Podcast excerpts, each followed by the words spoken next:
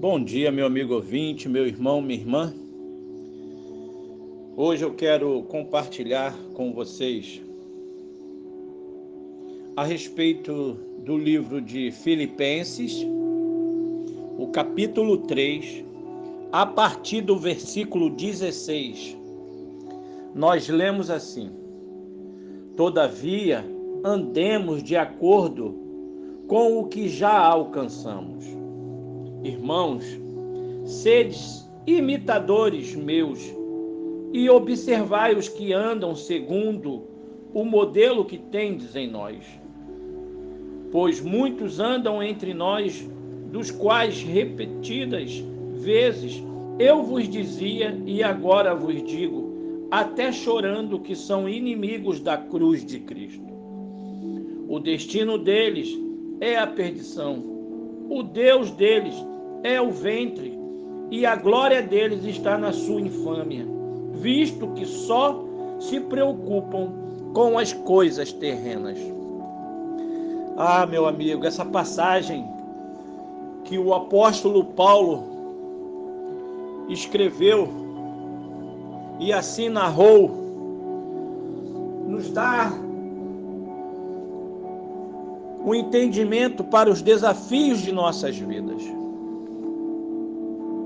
Temos um grande desafio: imitar Deus no mundo atual, ser diferentes da maioria. Hoje, muitos valorizam mais as coisas do que a vida humana.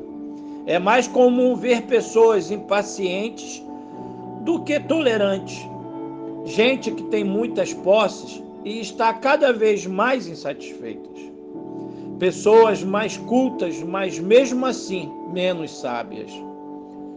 Um mundo de extravagâncias e exageros, mas de menos fé e piedade. Olhar para um mundo assim causa tristeza. Ficamos decepcionados com a atitude de muita gente. Nessa hora, no lugar do desânimo com o gênero humano, devemos lembrar que Cristo se entregou por nós, a fim de nos remir dessa maldade, nos perdoar, nos purificar.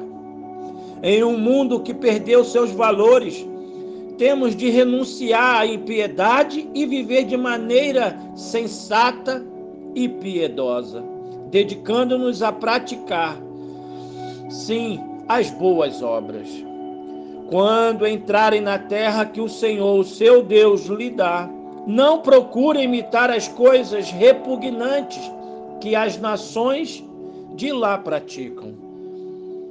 Frase muito pernitente para ser usada hoje. Não procure imitar as coisas repugnantes que as nações praticam. Veja comigo algumas das características da nossa época que mais nos afetam. O colapso das crenças, há uma descrença de tudo que afirma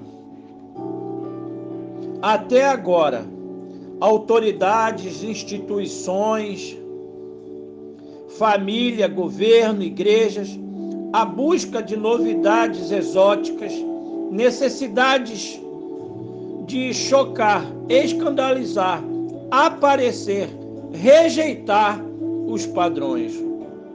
Um estilo individualista, hedonista e narcisista. Viver em função do prazer, em busca do que é agradável, olhando mais para si que para o mundo. Ao viver em um mundo assim, convém lembrar as duas palavrinhas que Paulo diz a Timóteo. Tu, porém, temos um grande desafio. É preciso saber como servir a Deus no tempo em que estamos inseridos, no mundo em que vivemos, no nosso cotidiano.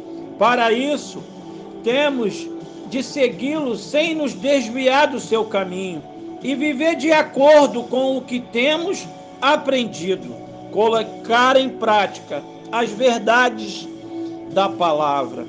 como cidadãos dos céus que aguardam a vinda de Jesus.